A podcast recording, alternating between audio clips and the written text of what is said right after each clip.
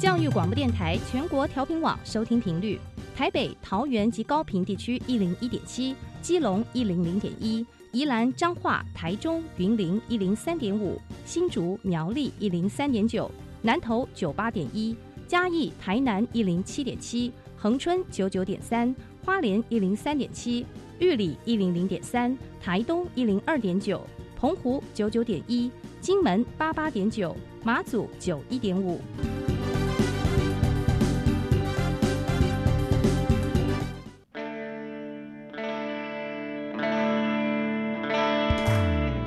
时时有惊喜，生活处处是学习。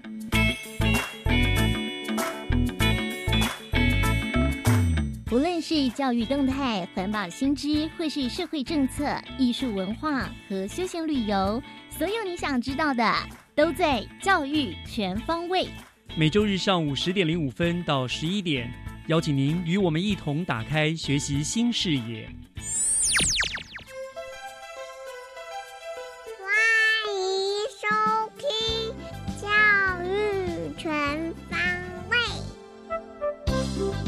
早安，各位亲爱的听众朋友们，欢迎收听七月十七号的《教育全方位》，我是岳志忠。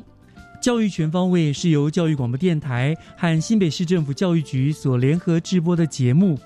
每个礼拜天上午都利用五十五分钟的时间，和您分享新北市政府的最新施政动态跟资讯。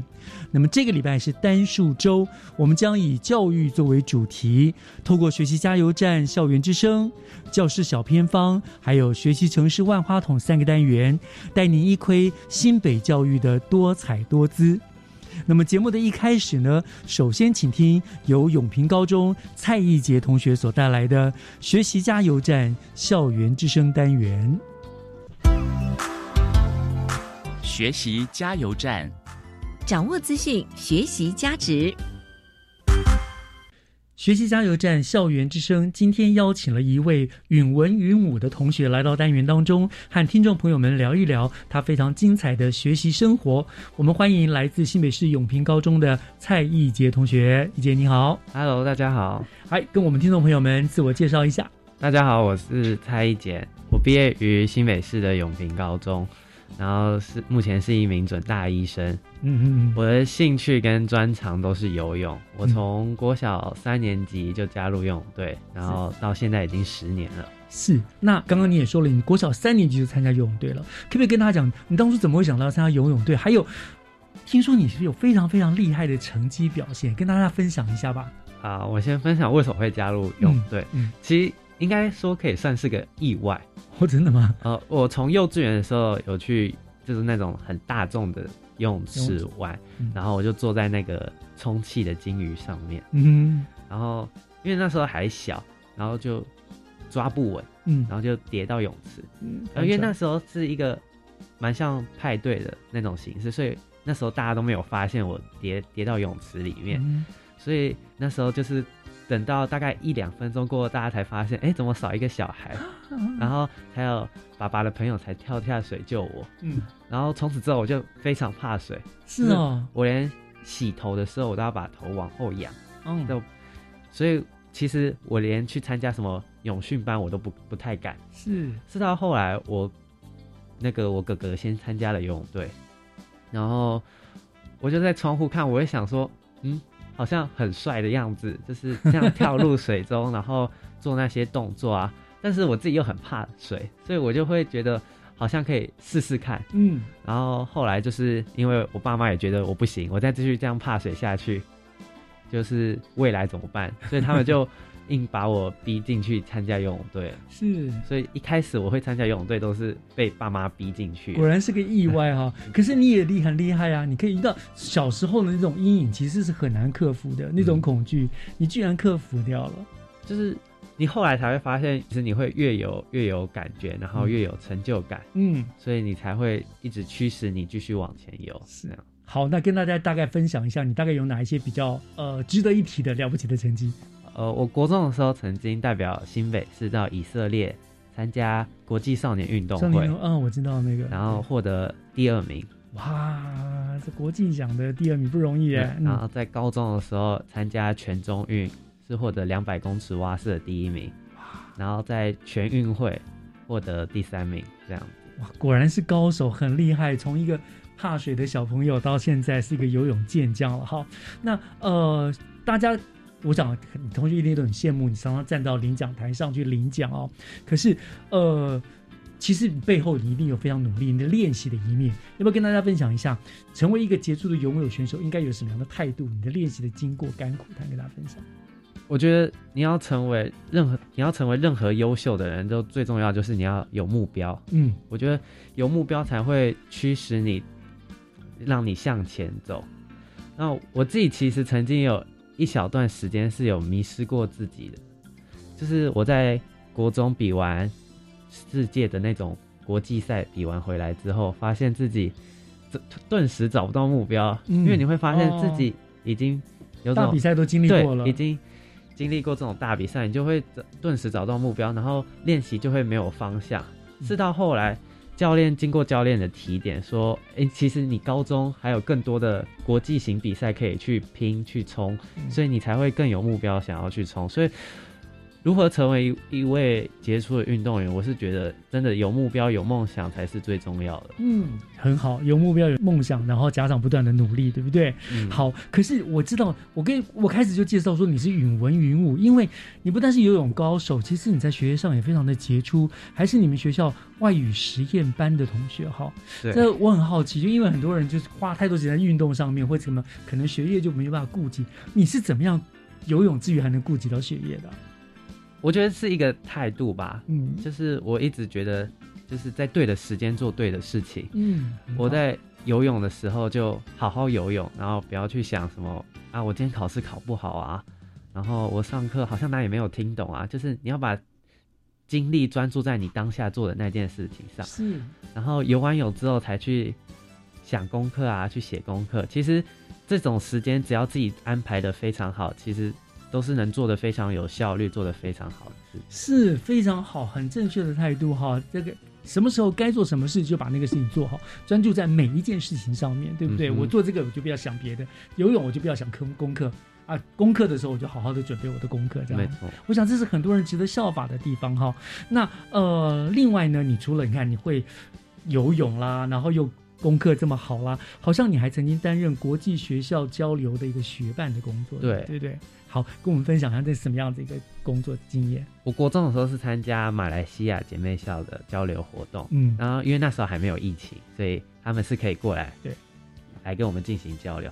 然后他大概来了八天，然后这八天其实都会住在你家，嗯，然后你也不用为了学伴去特别改你的生活习惯，就是是特别早起，或者是为了应应应他的生活习惯，而是学伴要去来他去适应配合你的生活习惯。是所以那时候就是很一般，就像你上学一样，然后早餐也是买，就是多买一份的这样概念，让他吃台湾的早餐，这样、嗯就是为了让他适应台湾的这种文化。是，然后他会跟着你去上学对，那我们就搭公车去上学。哦。那你游泳呢？他会跟你游泳吗？他他他有一次有陪我下水，哦，然后其他可能他就在旁边等我一下下。嗯但其实假日的话，我们就会之前就有带他去逛淡水老街啊，嗯。然后晚上的时候带他去逛夜市啊，然后因为刚好那时候遇到圣诞节，然后就因为我们圣诞节亲友本本来就会进行交换礼物，是。然后就有带他一起过这种台湾的圣诞节。嗯嗯，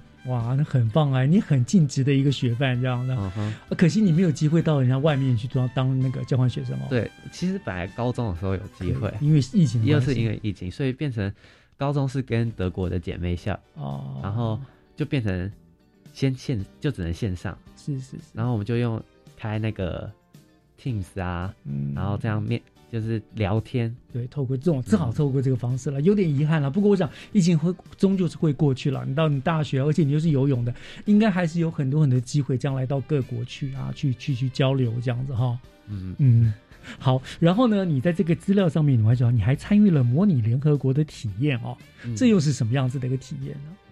模拟联合国其实算是一个开会的感觉。嗯哼，然后你要说他营队，他是营队，好像也不算是，他就是一个学有点学术交流的感觉。是自己校内呢，还是不是是？去花莲参加的，然然后哦全国全台湾的不是不是，就是那个花莲高中、花莲女中一起办的，哦，然后就去报名这样子。嗯那他其实模拟联合国有分中委跟英委，就是用中文跟英文。嗯，那我们报我报名的是用中文的，嗯哼然后他是在开会前会给你一个这次开会名称，像我去开会的那次名称叫“疫情之下各国的应应方式，嗯”，然后他就会随机分发给你一个国家，然后你就要会代表那个国家，然后你要为了那个国家呢去找一些相关的资料，是。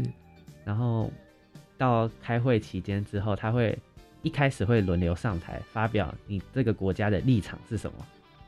但我觉得这中间关键点是你要以国家为利益方向，你不能把自己一些个人情绪或者是思想带进去。嗯，因为我像我拿到的是法国，啊哈所以它其实有些政策就是跟台湾有很大的不同。是所以你要完全把思想变成那种比较欧美的思想，才能去开这场会。所以你之前也要做很多的功课，对不对？。对，像这些法有关于法国的资料，是他们提供给你，还是他们告诉你你是代表法国，你就必须去自己去搜寻相关方面的资料呢？没错，就是他只给你法国，然后剩下资料你都要自己去查。哇，所以这样子的一个对体验对你来说，其实你学习蛮大，至少你认识了很多，了解了很多法国他们的政治啦、民情啊这些风俗，对不对？。对，嗯，所以你将来会不会也想往国际的路线发展？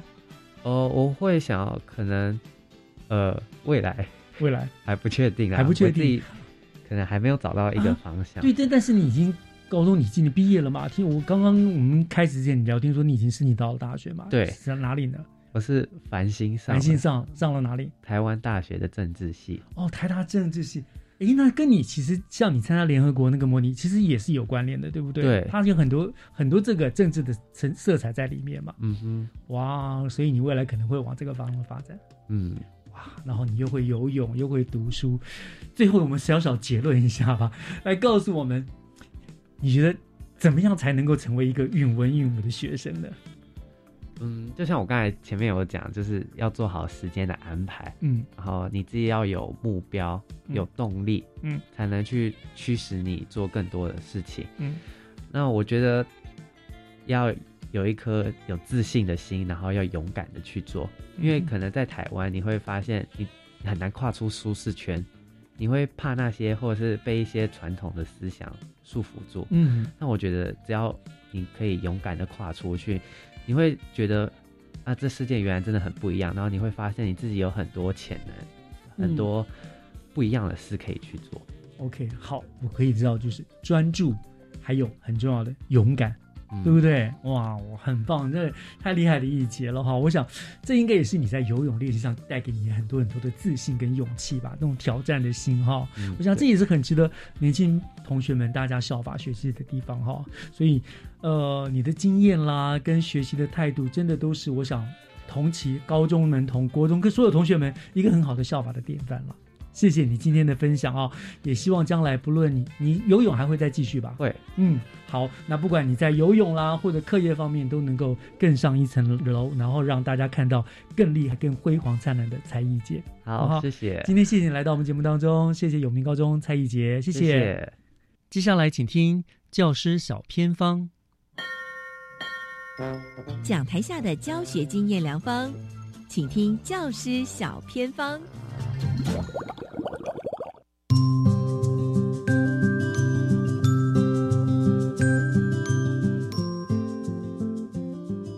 欢迎所有听众朋友加入今天的单元当中，我是季杰。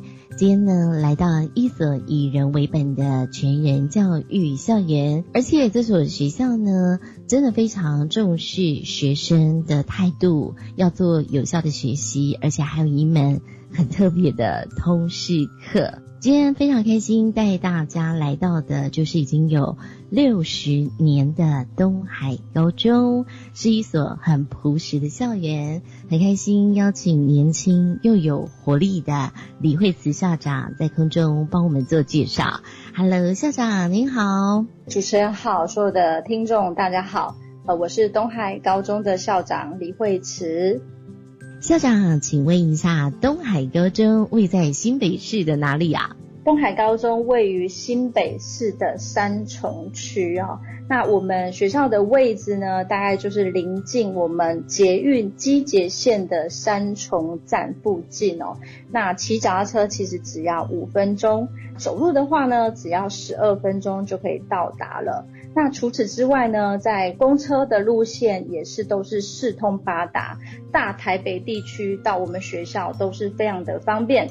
那刚刚有提到所有的大众运输都非常的方便。那除此之外呢，其实我们的校门口呢就 U 拜站了。其实我们非常多的孩子呢都是骑脚踏车到学校来哈。那所以我们学校的地理位置实在是可以说交通真的是非常的便利哦。当然，校长也知道学校今年的表现都非常的亮眼，比如说一百零三到一百一十学年度获得了十四座的金手奖，然后呢也培育。出我们的汽车钣金国手，包括呢也有面包制作的全国金牌哦。那校长到底东海高中，因为我们刚刚有说是一个非常朴实的校园，那这个学校有什么样的特色？是谢谢主持人哦。那主持人已经帮我把学校的这个奖项其实都已经介绍的差不多了。那其实孩子可以有这么好的成绩，学校有这么好的表现，当然有赖于全校的全体同仁跟师生的。努力，在这个部分呢，其实我要特别讲一下我们学校的办学理念，因为我觉得这个是最基本，也是教育最基础的东西哦。那第一点，我想讲的是，就是学校其实是以品格教育为最基础的教育基础。其实我们常常跟孩子鼓励，我们要勤勉。要惜福，要懂得感恩，因为我们觉得这个绝对是奠定学习最重要的基石哦。那第二个部分，我们我们是职业类科的学校，我们除了培养专业为目标之外，在各科的部分，使用技能接轨业界绝对是没有问题的。但是我们学校更强调的是职业道德的部分哦。第三点呢，我想说的是，我们学校呢，刚刚主持人也帮我提到，我们是以人为本，所以呢，我们在教育的部分，我们以学生为学习中心，我们倡导创造学生成功的机会。并且不可以放弃任何孩子，也不会放弃任何一个孩子哦。那其实，在师长的部分，其实我们校内哈有一句话是大家共勉的哦，就是在教育学者福禄贝尔说的：“教育之道无他，唯爱与榜样而已。”那我觉得教育呢，其实爱跟榜样是很重要的。我常常提到哦，其实为什么要以人为本？因为教育它本来就是应该要有温度的。那孩子呢，常常需要我们爱他，我们带领他，并且成为他的榜样。那我想这样子的孩子绝对会成功，绝对会。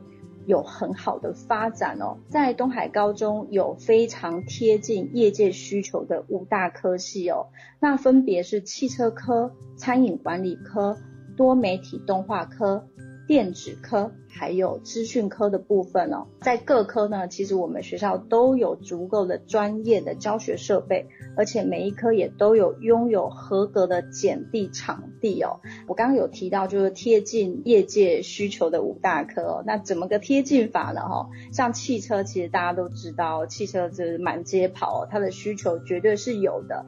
那这边真的非常鼓励对动力机械有兴趣的孩子来做选读哦。那餐饮管理科更不用说。了，我们每天都要吃跟喝，想要成为主厨的啦，想要成为烘焙魔法师的哈，我们都勇敢做梦。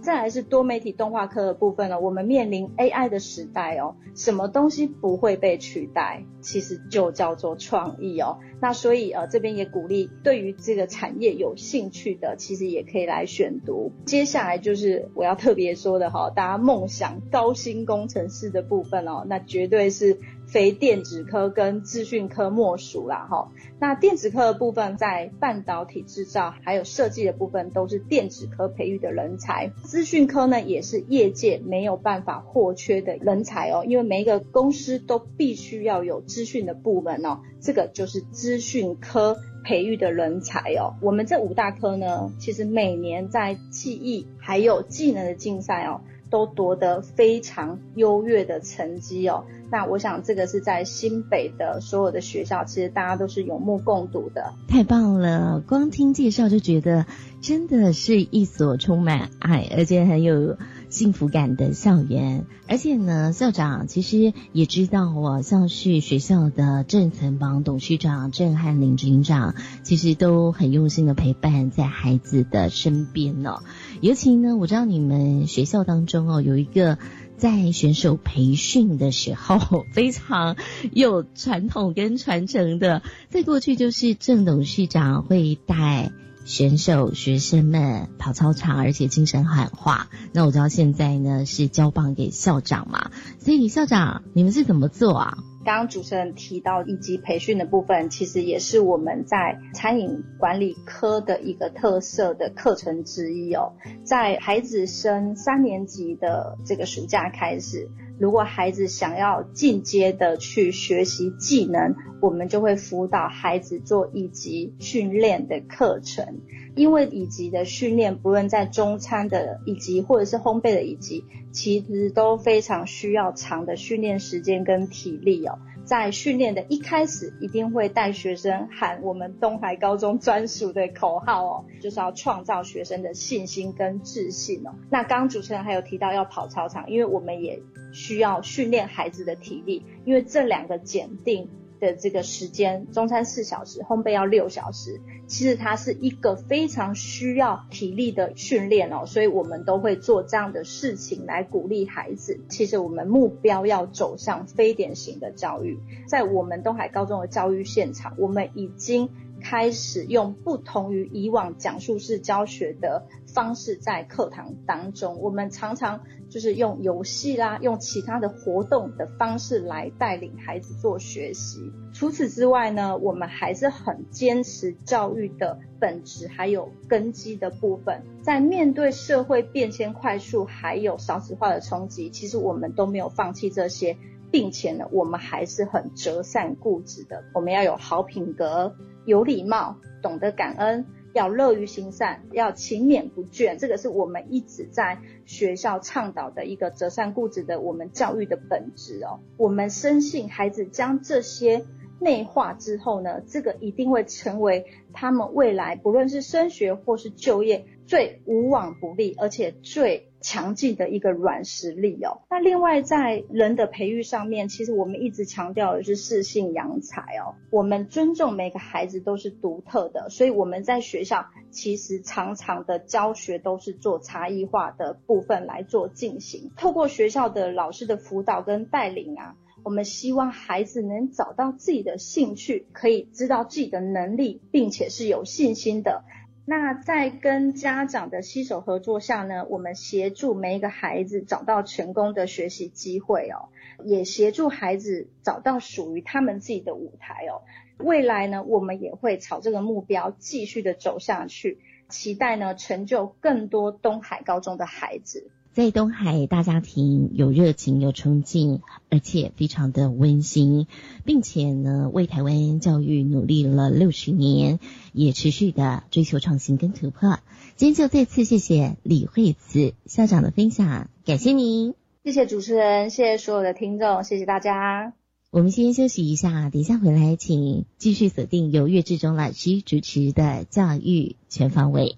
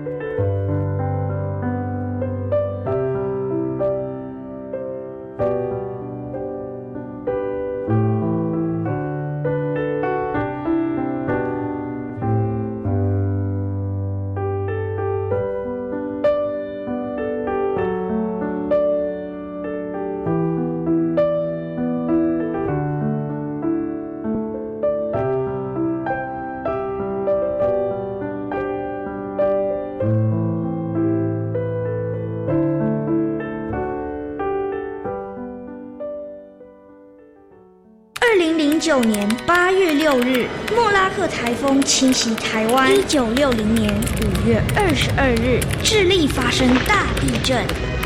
天然灾害好可怕，科技解决有办法。从七月份开始，每周三中午十二点三十分播出的《小发现大科学》节目，要带着大朋友跟小朋友一起认识灾防科技，让我们一起降低天然灾害的影响吧。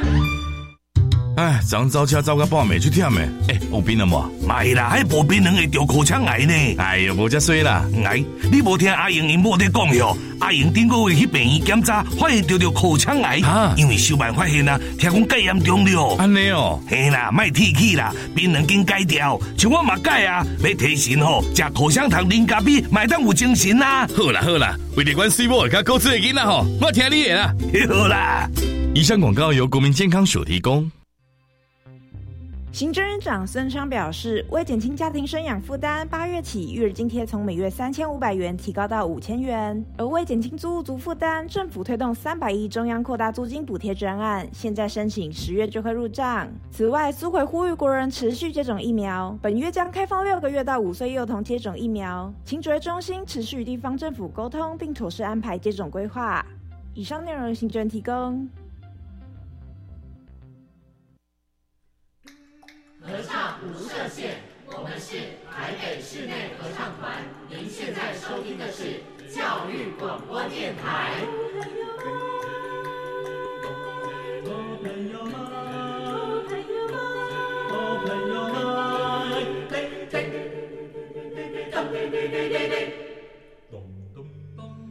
就爱教育电台。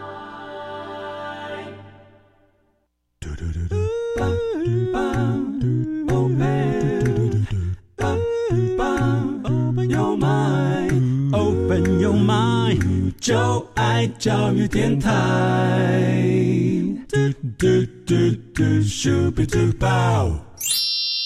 打开您的幸福生活新视野，请听学习城市万花筒。您正在收听的节目是教育广播电台《教育全方位》，我是岳志忠。节目的后半段照例进行的单元是学习城市万花筒。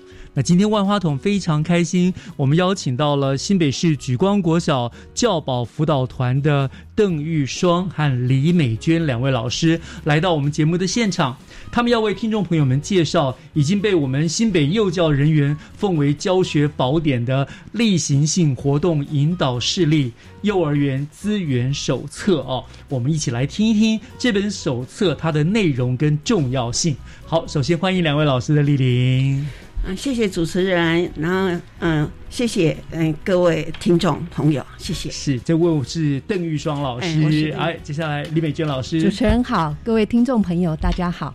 是非常感谢两位哈，这么大热天哈，来到我们的现场来为我们做介绍。好，首先呢，我比较好奇的就是，呃，新北市很多辅导团，可是这个所谓的教保辅导团，我好像还是第一次听到哦。而且听刚刚两位跟我们聊说，这是全台湾唯一我们新北市才有这个教保辅导团，对不对？所以我想先请教两位，这个教保辅导团，你们负责的工作到底是什么啊？啊，我是邓玉双，我先回答一下哈。是，我们新北市教保辅导团是全国几乎都有教保辅导团，可是里面有设专任辅导员，只有新北市有。哦，专任辅导员，对对，是。那我们的工作呢？我们来讲，大概有五个重点呢。哈，第一个是幼儿园教保活动的推广，以研习的方式还是说明会的方式来办理哈，让现场的老师对课程比较了解一下哈。然后第二个呢，是我们的工作就是延编相关的资源手册供幼儿园参考，如。幼儿园的基础评鉴资源手册啦，还有这次的例行性活动。当然之前呢，也有很多就是呃在地化的课程，都有延边这相关的课程供幼儿园参考啊。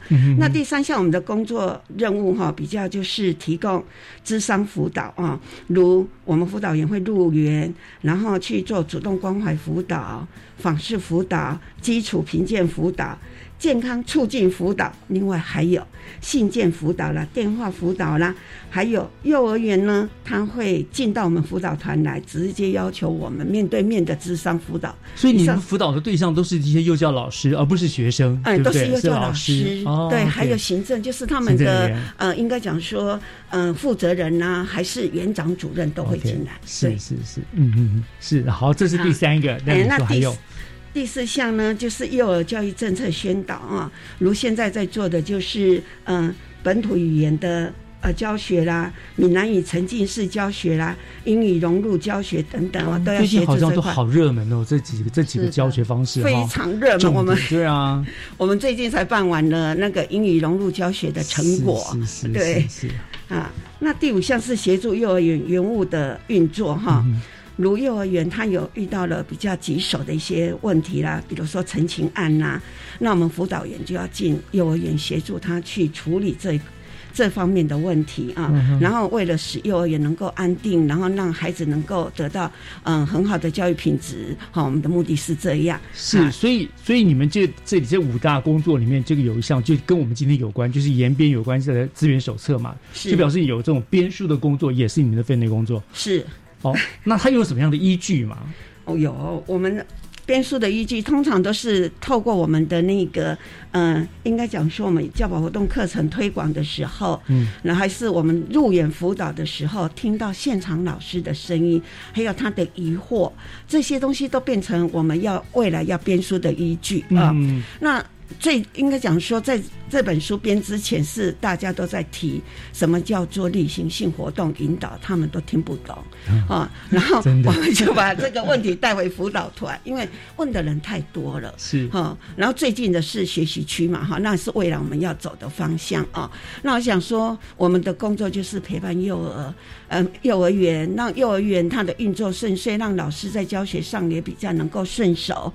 然后呢，我们的新北市的幼儿才可以得到最。好的照顾，好，我们的目的是这样。哦，是，所以就编了这一本哈。其实你们为什么要针对这种例行所谓例行性的活动去做什么引导事例呢？刚刚您老师也讲了，就说有人听不太懂。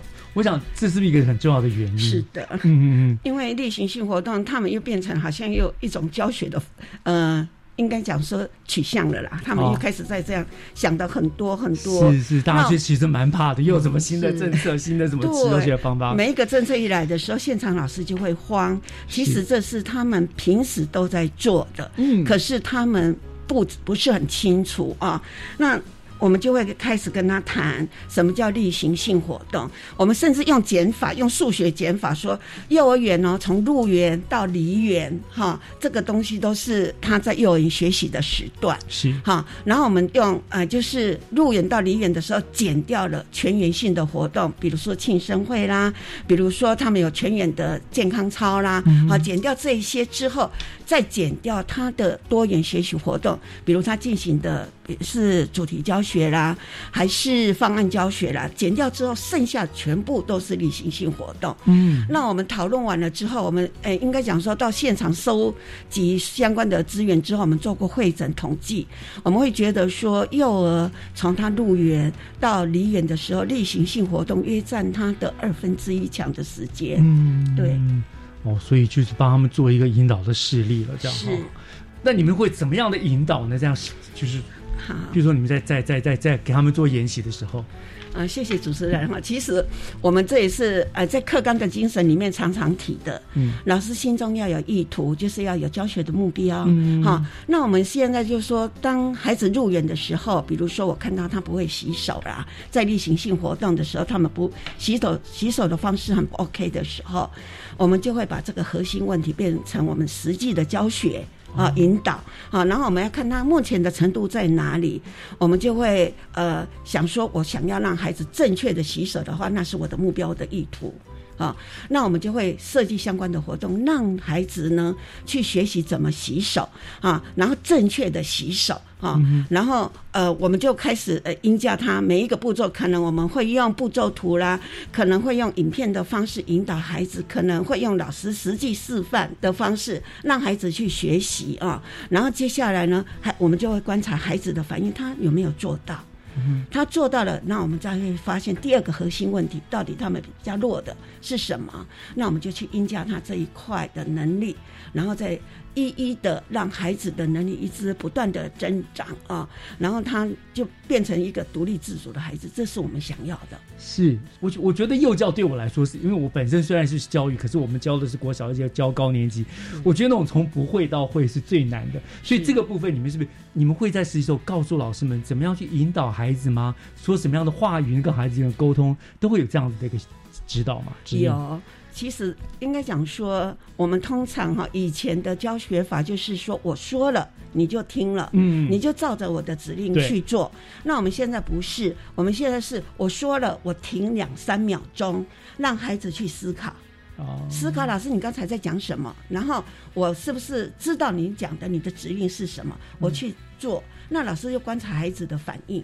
哦，那观察孩子的反应的时候，如果孩子没有反应，可能我会考虑是不是我说的指令太深了，太深了，要换一个，要换一个方式，简单他懂的方式。对对对。所以你们在在在研习的时候，也都会举一些例子给孩子、给老师们呃示范，或者说老师现场提出来，你们就可以告诉他们，你换个什么讲法之类的，这样子吗？会会。哇，那所以真的是你们的工作真的蛮内容蛮杂的，就是从最点点滴滴的生活什么什么教起的口令指令教起这样子。是，那你们就编出了这本书。那他们今天很刻意也带了这本书来给我参考。我觉得内容真的是非常的棒，很精彩啊，用图片。可是你们在产出这本书的时，在在整个活动的过程当中，是不是有遇到什么样的困难？你们是怎么克服的？其实我们要出这本书，在我们辅导团里面，我们就是呃团员们对话也蛮久了。嗯，然后我们心里又想说，我们要做一本适合幼儿园老师会阅读、喜欢阅读、会使用的书，这样才有意义啊。嗯，那其实呃教育部他们很用心，他也规划了很多的书籍，那我们也提供幼儿园老师往那边去参考。可是他们给我们的回馈就是说，他没有时间，他现场工作那么多哈，他没有时间阅读那么多的文字，嗯，然后呢，他又很很多的行政工作要忙，所以他也没办法有很多的时间来阅读这那些书籍了啊。那我会觉得说，我们把这个问题带回来之后，我们就要。做一本比较容易阅读，即使是他工作很累了，然后看一看，也会把它引入去阅读的书籍。是，所以我们就想说，我们的目标就是浅显易懂，嗯，然后让他们喜欢读，好，就是这样。所以我们就开始朝这方面开始做了。嗯，我们的第一个步骤就想说，书里面也要有它的本身的基础理论要很清楚，它的架构也要很清楚。我们就请谢曼玲老师。带领我们，然后对课纲指标的探究，好，然后接着就是。呃，学员们在研习的当下一直说，为什么 教授都说不是不是，你这个不是引导语？那他说，老师啊，引导语到底是怎么讲的啦？哈，那因为这样，所以我们请谢曼妮老师来教我们辅导团员怎么样进行引导语，然后引导语的技巧有哪些啊？然后学了这个之后，然后教授也会给我们功课啊。他会开功课给我们做，我们会把很认真的把功课做完，然后请教授看。啊，我印象最深刻的有一次功课交给教授啊，然后教授就看完了之后就笑笑的，然后摇摇头说。再加油！哇，听到这个心都凉了。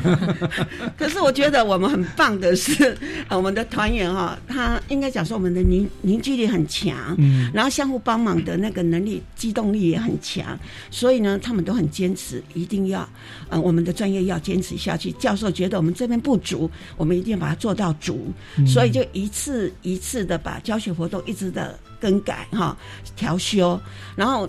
接近尾声的时候，因为我们辅导团的有一个教授是领导我们辅导团的啊，就带领我们进行，不管是辅导工作啦，还是课程方面啊，那就是江丽丽教授。嗯，那我们就把我们的呃最后的文稿给。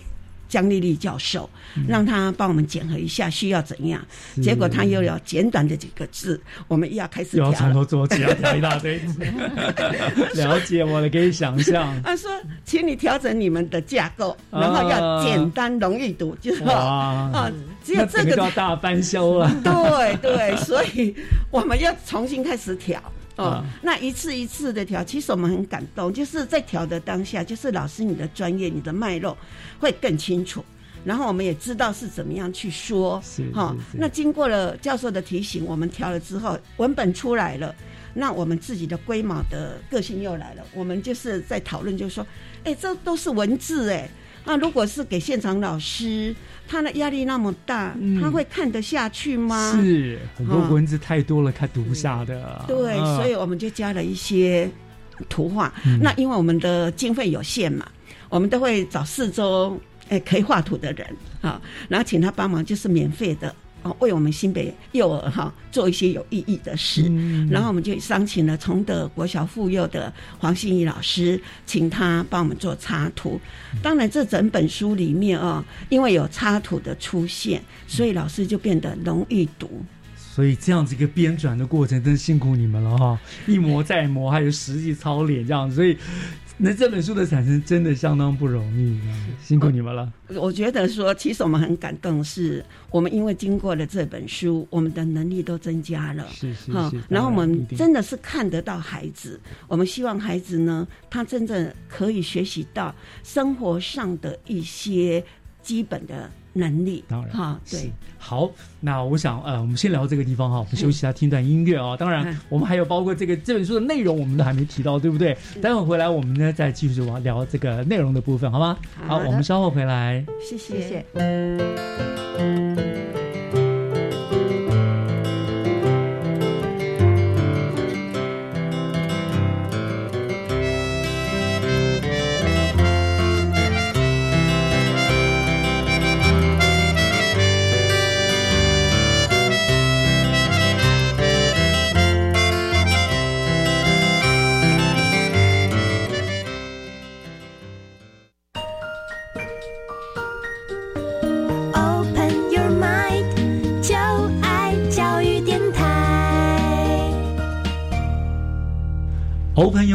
就爱教育电台，欢迎回到学习城市万花筒的单元，我是岳志忠。今天我们邀请到的两位老师呢，是我们新北市的呃邓玉双和李美娟两位老师啊，他们为我们来介绍的就是例行性活动引导视力的幼儿园资源手册啊，他们两个都是我们的呃教保辅导团的呃团员嘛哈。那刚刚呢，因为我们介绍了这本书了哈，你们的产生真的非常的不容易，过关斩将要都经过那么多教授的认可哈。当好，那真的非常辛苦。那我想请问郑玉双老师，那这本书发行之后，到底老师们他们的反应如何呢？我们在嗯辅导的时候哈，在现场有一个原主任，双溪的某一个原主任就说：“老师，这本书很好，我呢很清楚的知道例行性活动怎么引导，嗯，要在哪里买呢？我要买一本放在身边研读啊。”那接着我又到土城区某个私立幼儿园，园长说：“老师，这本书哈，一个园只发一本不够了，我们老师每个都抢着看 啊，可以多发几本吗？” 我只能讲说，其实我们的经费有限嘛啊。我笑着对园长说：“哎，老师既然这么喜欢，那表示他们会阅读，那读了这本书就要应用在孩子身上。”孩子在老师的引导下，能力会增加哦。家长会对幼儿园更加的肯定，买书来送老师多划算呐！不用宣导，老师就是你最好的宣导。然后投资老师是最好的选择。嗯，没错。园长后来同意了这种说法。所以你们这个书发其实是先分送到每个幼儿园一本，对，给他们做参考，然后这样后来获得很大的回响，是吗？是。然后我是觉得是我们一刷很快就卖完了，然后就一直电话一直说，哎。我们要买都买不到了，哈，那才有进行第二刷啊。那第二刷目前就是在秘书室里面在卖的时候，其实增加很多的工作量。然后现在在谈，就是由书局来卖啊，还在谈呢啊。而且它可以开放给外县市的其他幼儿园也都可以来买嘛，对不对？是的，是造福普罗大众。然后我们不是有宣导活动吗？然后在活动之后，那一些学员的回响就是说，老师你里面的那个步骤图非常好，能不？能制成海报，我们在幼儿园就可以方便使用。嗯，还是给我们电子档，我们把洗手的步骤也直接就列印出来，直接放在洗手台。嗯，那他们讲的话我们都听到了，我们后续辅导团还会做一些调整。是，嗯，所以所以可见这些回馈呢，就可以看出来这本手册是非常成功，被大家认同的，对不对？啊，好，那么呃，我们讲了那么久，那么那么多呢，大家都还没有聊到这本书到底内容有哪一些。我想接下来是不是请哎美娟老师你来我们介绍一下好不好？这本书的内容大概有哪一些东西呢？好的，嗯，就像刚刚玉双老师有提到的，在幼儿园的一日作息中啊，除了全员性活动，嗯，还有多元学习活动之外，其他全部都属于例行性活动。嗯，所以我们在这本书里面就针对例行性活动列出六大项，幼儿园几乎都会进行的相关的活动。嗯，啊，第一项是入园，从入园开始思考，然后第二个呢，在幼儿在园一定会如厕。好，上厕所对，是的，没错。第三就是出汗性大肌肉活动，有法规规定，就是我们每日幼儿要进行至少三十分钟以上的出汗性大肌肉活动，所以等于国小的国中的体育课 意思一样啊，也就是让孩子有活动活动出汗，对对。然后第四就是用餐，因为通常幼儿在园里面有吃点心啊，还有午餐，对。在第五大类就是午睡时间哈，然后第六类是离园前的相关整理活动这样子，对。所以你们蛮规划的蛮细的，从他到入园到离园的整个就是吃喝拉撒睡了都可以说包含在内了。是的，是的，对。那一般有些幼儿园呢，他们会有一些特色课程列在例行性活动中，像是阅读绘本啊，或是种植植物。踢足球、戏剧活动或是艺术音乐活动，那我们这本书没有把这这一类的特色课程做私立，幼儿园呢就可以参照这个，然后自己增减他自己园内的特色课程，做成私立这样子。对，那在这个六大项下面呢，我们还又分细致的活动来进行探讨。假如说入园来说。入园一开始看到老师同学，我们要打招呼，嗯，好。然后接着呢，爸爸妈妈送我们来，我们要跟他们说再见，嗯，好。还有呢，可能有些园要进到教室里面，需要换成室内鞋，好。那进到教室以后，他书包里面的物品要怎么样去拿出来放置？那如果脱下来的衣服要怎么收拾整理？这是处于入园这段时间相关的。例行性活动，那如厕的部分可能就含大小便，嗯，那甚至还有一些上厕所的礼节，是啊。那出汗性大肌肉活动，我们分两大类来进行，一个是徒手的，不需要任何器材的，像是走路啊、跑步啊、单脚跳、双脚跳跟律动等等。那有另外一部分是需要可以操作器材的出汗性大肌肉活动，那我们书中列的有空气棒。呼啦圈、球、橡皮筋绳，还有飞盘游戏等等。嗯，那用餐不要小看用餐哦。用餐在之前，我们要先洗手。那我们要取餐，要拿好碗盘。啊，取餐的时候我要怎么夹菜？怎么舀汤？好，那用餐进行当下，怎么样引导孩子不偏食？用完餐以后呢，怎么整理你的餐具？嗯，整理你的使用的桌子，还有。用餐后的地板，好，那午睡也是，午睡我们要从拿睡袋，嗯，好，那怎么铺睡袋？那你怎么帮自己盖睡袋？那午睡起来以后怎么收拾睡袋？啊，啊，睡袋要收拾到什么地方？睡袋的呃寝具的。柜子呢？啊，那这个是睡袋部分。那甚至你要梳头发，要整理你的仪容，是啊。还有离园前啊，那你可能脱下来的外套你要穿上啊。你换下来的室内鞋，你可能要把它换成室外鞋。啊，离开幼儿园，那你要带回家的所有书包里面的东西，那甚至在离开前要跟老师同学说再见。这些都是比较细致的内容。哇塞，我觉得我真的佩服你们幼教老师，无微不至，生活的细节点点滴滴，真的是从如何打理自己的生活点滴开始，循序渐进，无所不包了哈。是的。可是我觉得这是很重要的阶段，在这个阶段，如果你教好了他这些生活的礼仪。观念之后，嗯，他长大就可以，我觉得就是会应对的很好了，不会什么都仰赖父母，然后耍无赖这样的哦，这个很重要。好，那那你们在在在教老师们在告诉他们这个的呃进行例行性活动引导的时候，有没有什么样必要的步骤？比如第一个你要怎么教孩子，第二步骤、第三步骤有没有一个一定的步骤？呃，我们把这个引导呢简略的分成五个步骤，让老师容易有系统的进行。是啊，那。第一个步骤呢，就是老师可以先观察幼儿园里面的作息表，看看你的作息表中有哪一些是重要的例行性活动。嗯，然后步骤二呢，你再来看看刚刚想到看到的这作息表中的例行性活动，我们去观察这些例行性活动的时间，幼儿在这段时间里面，他进行这些活动有哪些需求？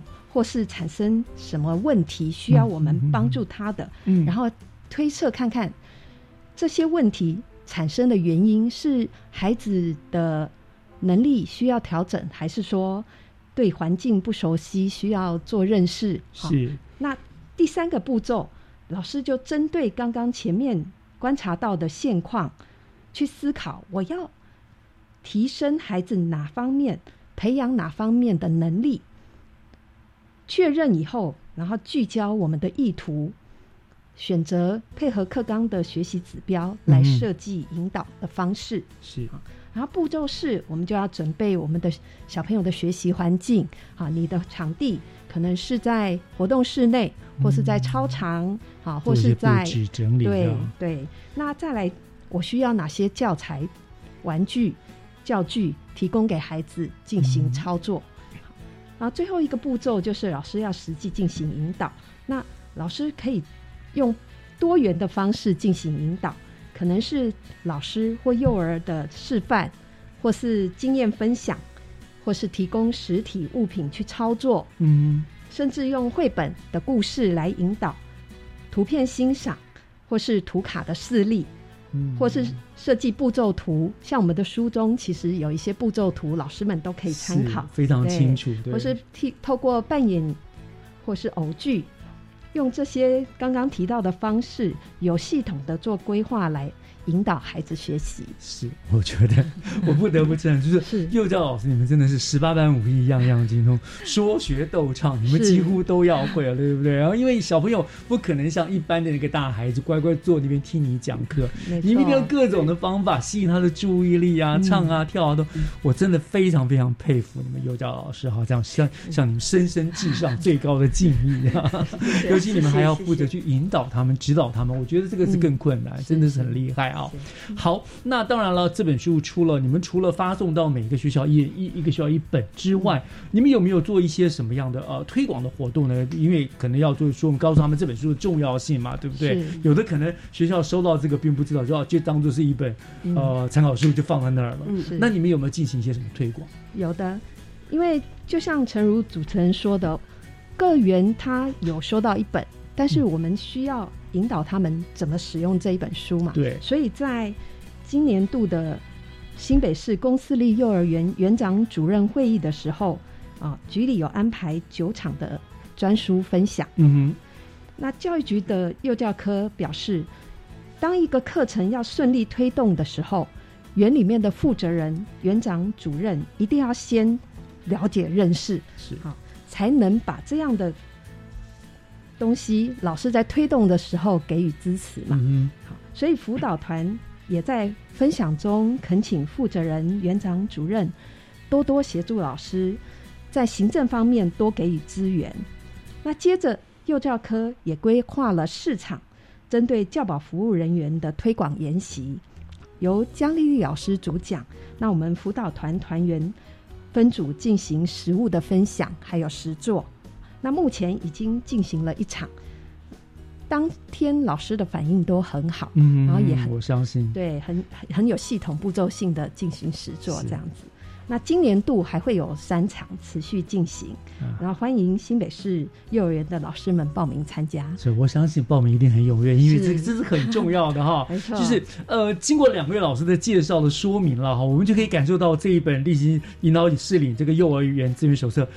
根本就是一本学习宝典，当然，这个也要感谢啊新北市教保辅导团你们的用心跟努力了哈，你们真的是辛苦了，功德无量。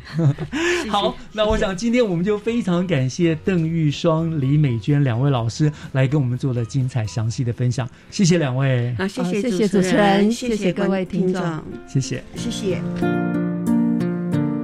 以上就是今天的教育全方位，希望对您认识新北教育的趋势有所帮助。我是岳志忠，感谢您的收听，我们下个礼拜天再见，祝大家午安，拜拜。